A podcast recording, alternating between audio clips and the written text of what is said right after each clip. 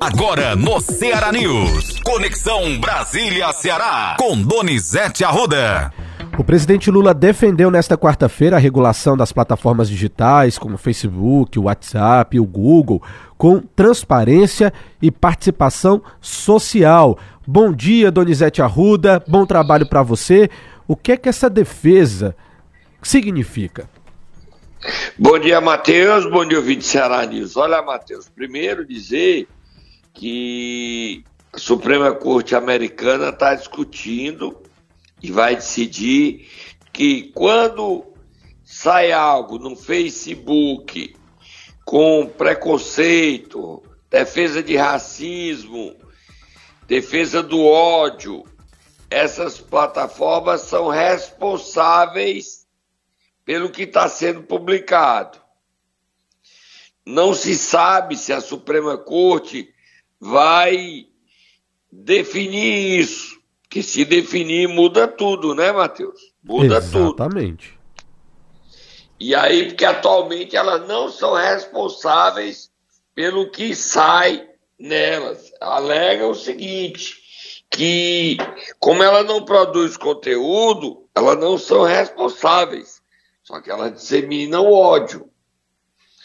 E essa definição interfere no Brasil, porque se as plataformas, as big techs, são as grandes, é, metaverso, que é o Facebook, o Instagram, tem o Twitter, tem o YouTube, tem o Snapchat, o Snap, tem é, o TikTok, que é chinês. Essas definições precisam acontecer.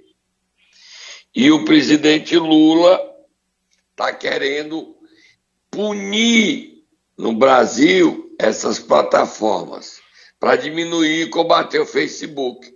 Só que as fake news, Facebook, que ainda tem muita força no interior, o Instagram, a gente precisa tomar cuidado para, ao regular, a gente não censurar.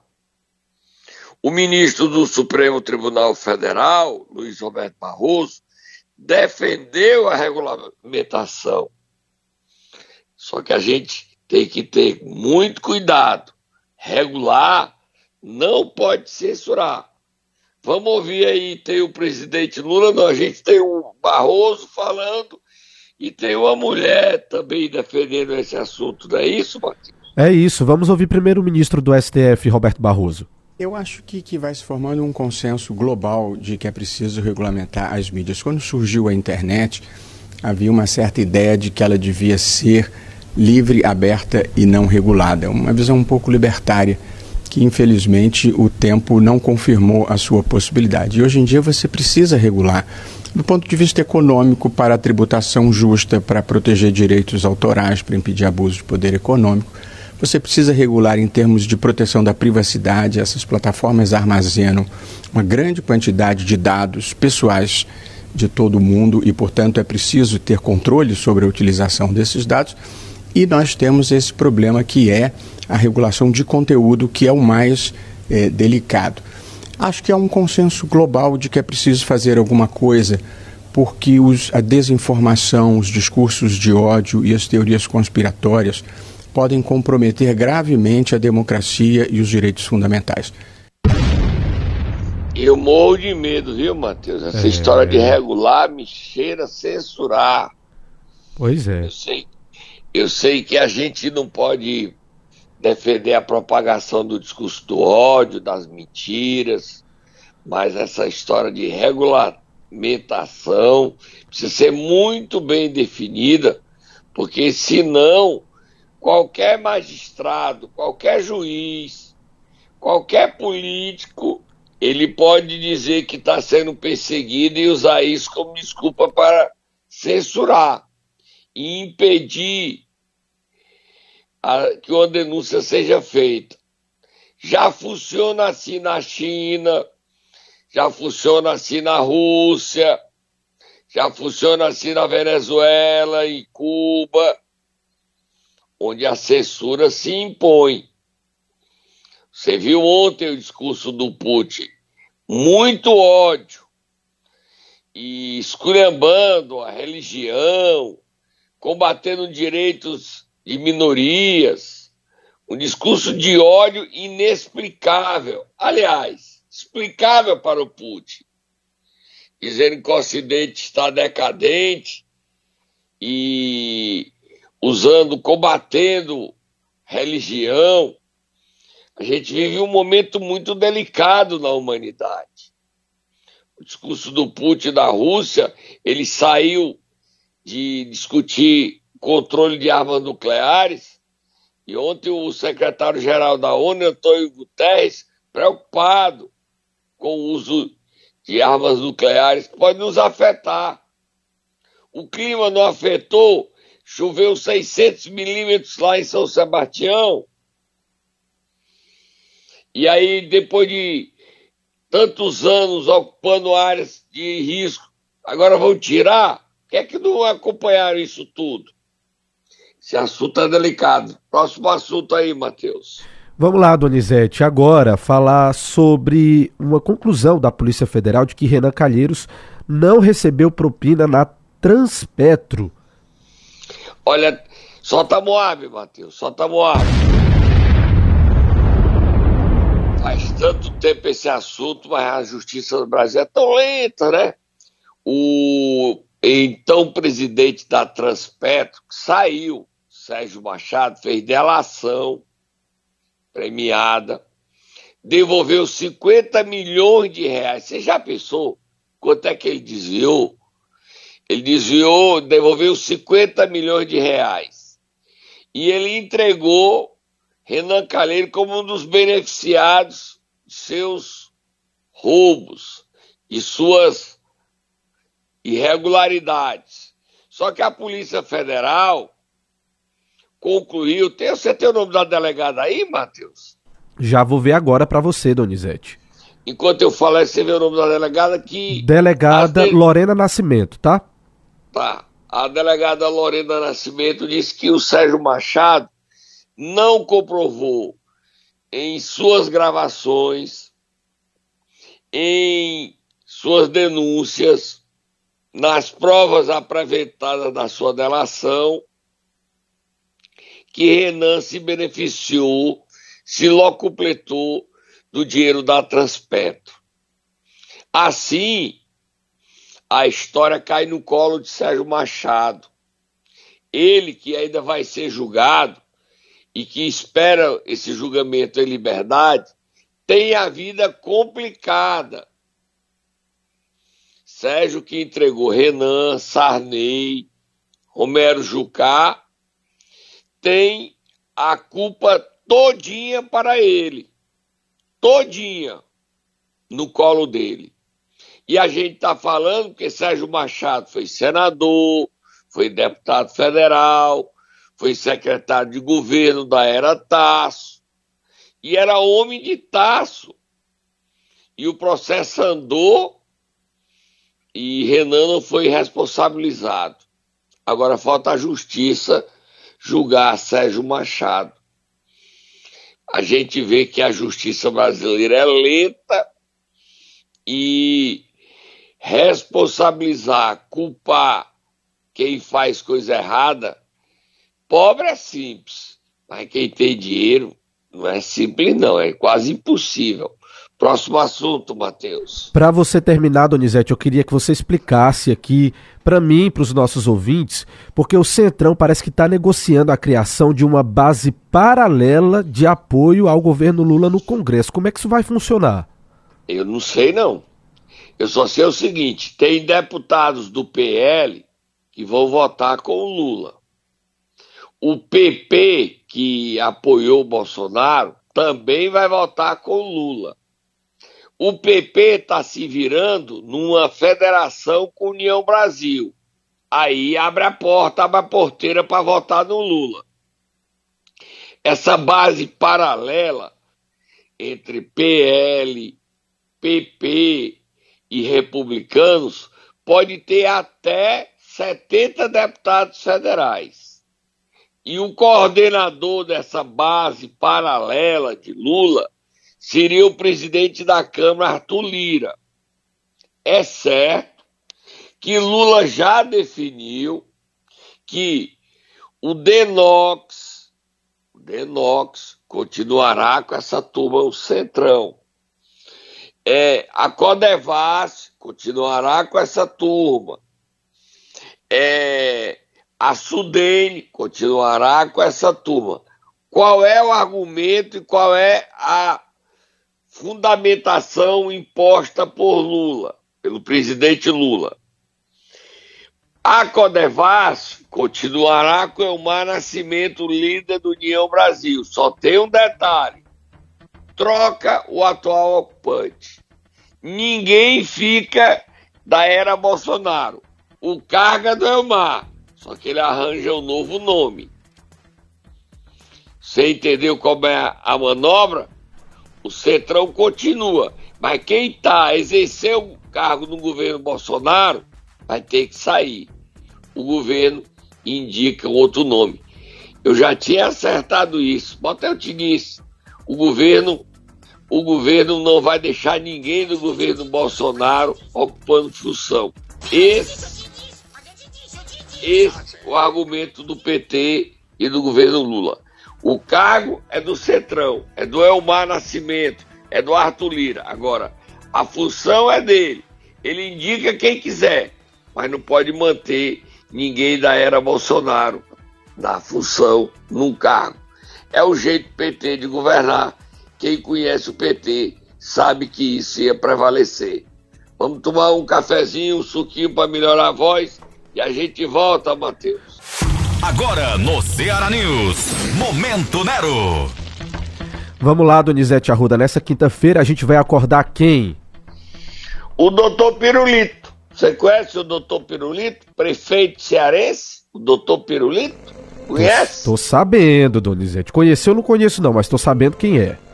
É, o prefeito, eu vi ele dançando a música do Léo Santana, querendo não ter ridículo, querendo ser agradável, querendo ser popular, levou vaia. Vai! Acorda o prefeito Braguinha de Santa Quitéria. Como é que esse homem ainda tá no cargo, minha Nossa Senhora? Vai! Acorda ele, Tata!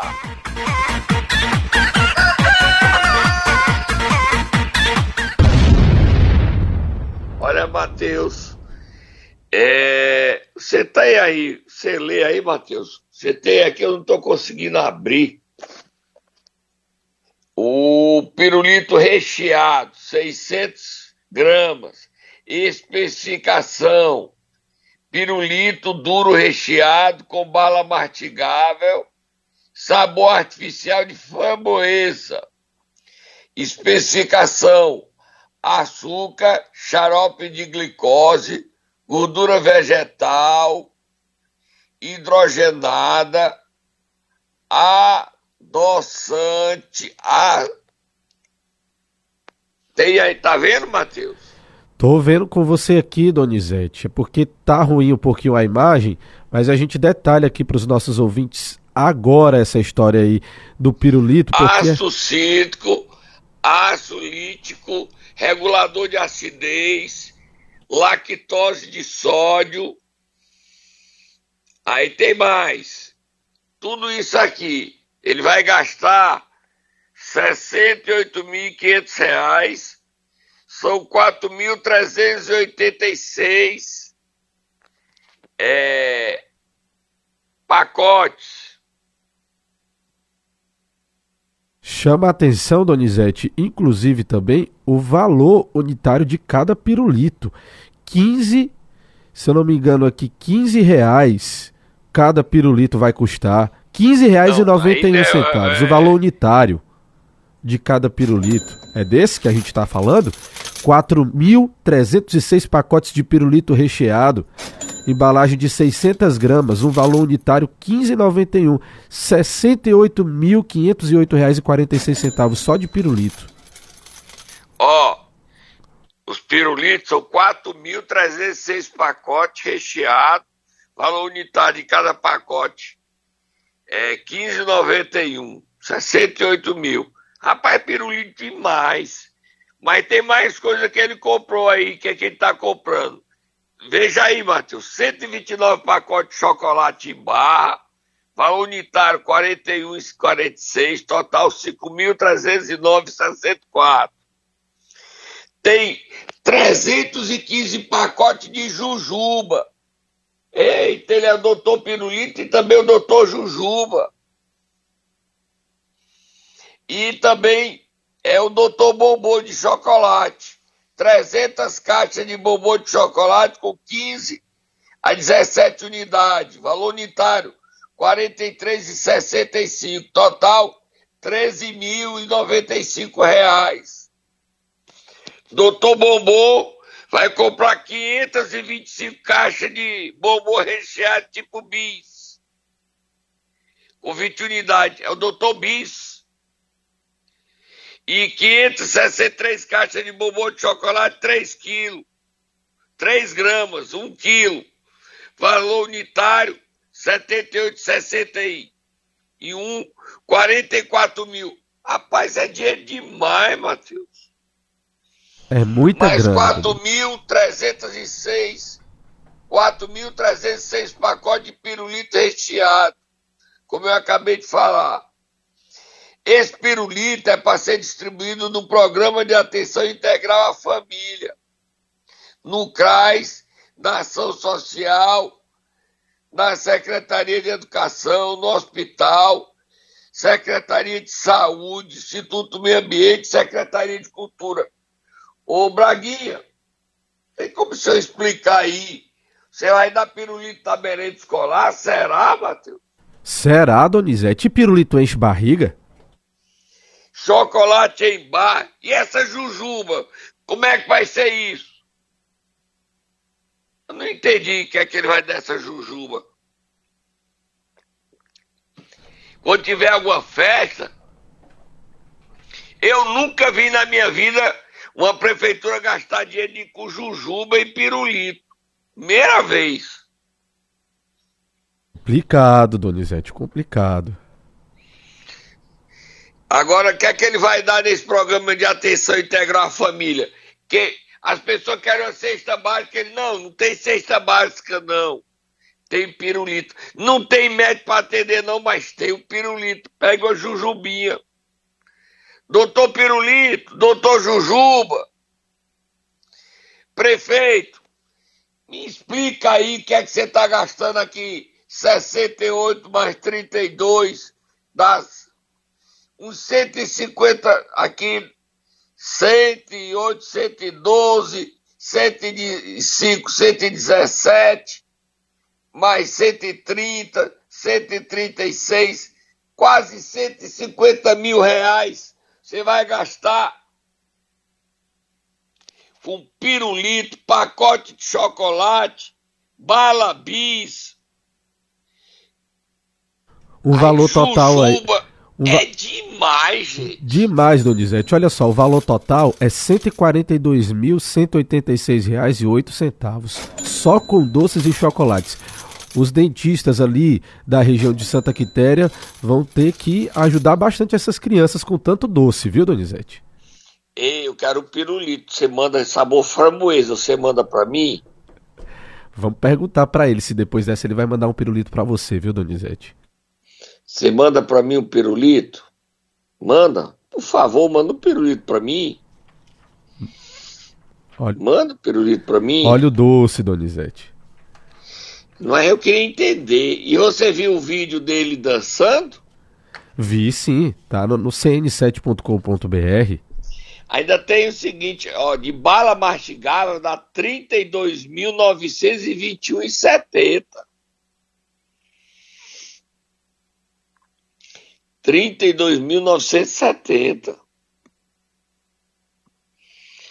É demais.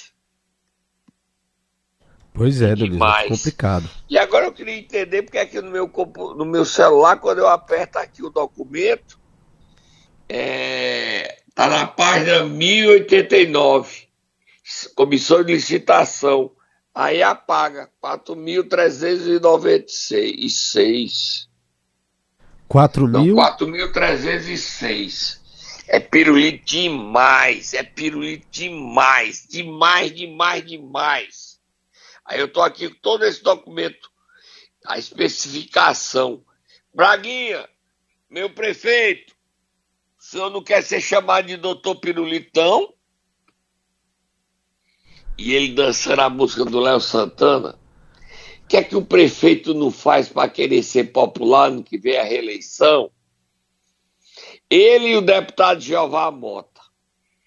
Jeová dança ruim e mal. E o Braguinha não dança nada. Aliás, mas sabe fazer uma licitação para entrar para a história. Doutor Pirulito. Ou você prefere o doutor Jujuba? O que é que você prefere, Matheus? Vamos ficar com o doutor Pirulito, né, Donizete? Mas aí é o seguinte, ele vai mandar o pirulitozinho para você? Nada, Donizete, não tô podendo, não tô podendo é, comer pirulito, nada dessas coisas não. Tá bom. Então Vamos lá. para você um chocolate bis. E chocolate tá? eu gosto, chocolate eu gosto. Vamos lá, vamos mudar de assunto. a posição dele. Vamos acionar lá o que é que ele tem a dizer. É muito pirulito, viu? Nossa, ele vai dar para os alunos da merenda escolar pirulito. Tá bom. Vamos para frente. Vamos para frente, Donizete. O que é que tá acontecendo lá em Acopiara?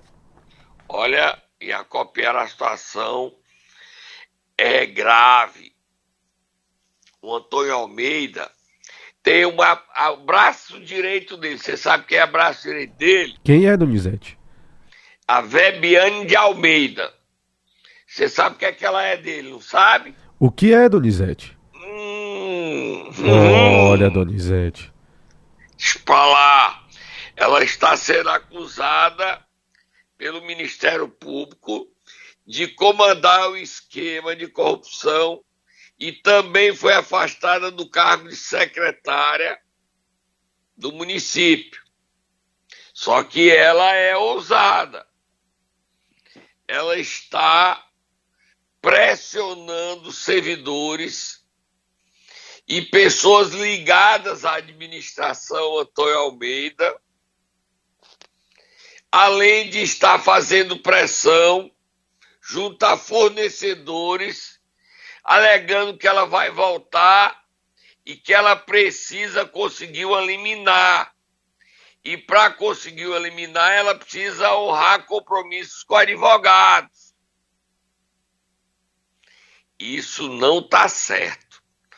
Essas denúncias já chegaram ao Ministério Público que está examinando.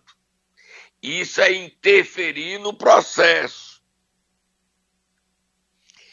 Na cidade de Acopiara tem até uma banquinha de aposta dizendo, estimulado por Fabiana de Almeida, que ele volta ao cargo hoje